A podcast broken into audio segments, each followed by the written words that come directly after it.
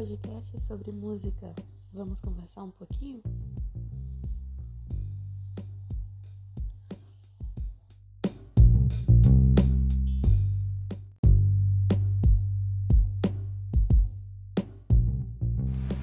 A expressão nova MPB pop na imprensa brasileira se refere geralmente à tentativa de incentivar o desenvolvimento da MPB por meio da atualização de artistas e obras musicais que compartilhem dos mesmos objetivos de inovação, dar continuidade à MPB ou modificar e superar barreiras que limitam a sigla e que fazem parte de uma mesma geração ela está ligada diretamente com o jornalismo cultural que é feito no Brasil na área de música e da própria crítica musical.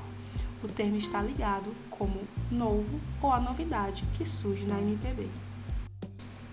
Nesse início de século, uma característica marcante da nova MPB é a internet, pois ela é o elemento comum entre seus artistas que se reconhece como geração da internet desde os que nasceram antes da chegada ao Brasil e que acompanharam seu desenvolvimento nos anos 1990 e suas transformações geradas na indústria da música, aos que cresceram e se desenvolveram acompanhando seus avanços tecnológicos, que hoje mantêm uma relação de proximidade e intimidade com a internet e as mídias sociais.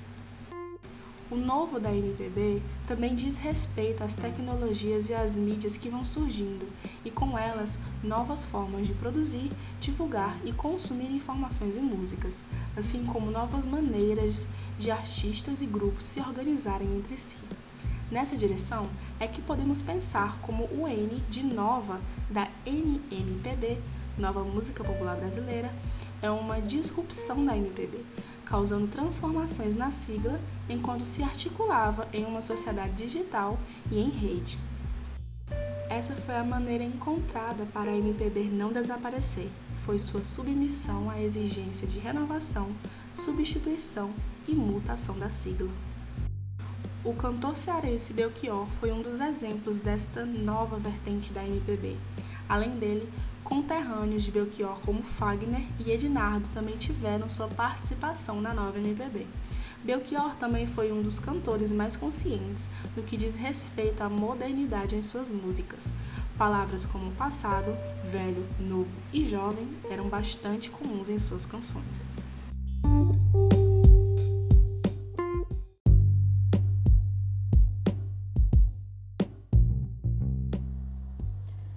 Uma das primeiras mobilizações em prol da nova MPB foi feita em 1993 pela revista Bis. Na ocasião, a revista passou a incluir diversas expressões musicais, diferente do que se fazia anteriormente quando incluía apenas o rock.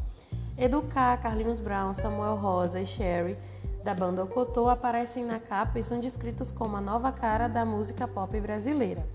A matéria da Bis inicia com o questionamento o que é MPB, e o jornalista André Forestieri cita que nem rock, nem rap, nem metal, nem maracatu, samba ou axé. Entra de tudo um pouco no caldeirão da nova MPB, a música pop brasileira do fim do século. Apesar da aposta da Bis, a proposta da nova MPB voltada para rock não obteve tanto sucesso nem tanto êxito que se esperava.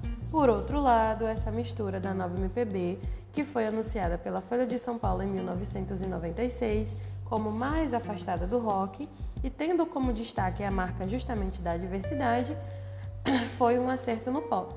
Na época, o diretor artístico da BMG, Sérgio Carvalho, disse em entrevista ao jornal que a nova MPB era a mutação do pop e que trabalhava um pop com elementos nacionais. E em 1996, Chico César, Ed Mota e Zélia Duncan fizeram um show juntos, articulando seus trabalhos e visando ampliar esse conceito de nova MPB.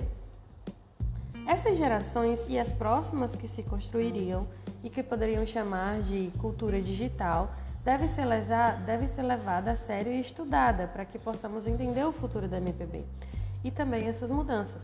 São elas que utilizam a web, como já foi citado, por exemplo, as redes sociais, os aplicativos para diversas atividades e, entre elas, debater sobre o próprio MPB. O jornalismo está diretamente ligado a esses movimentos desde o seu início, dando destaque a grupos, artistas que vinham aparecendo e proclamando seus nomes na MPB conforme seus discos eram lançados.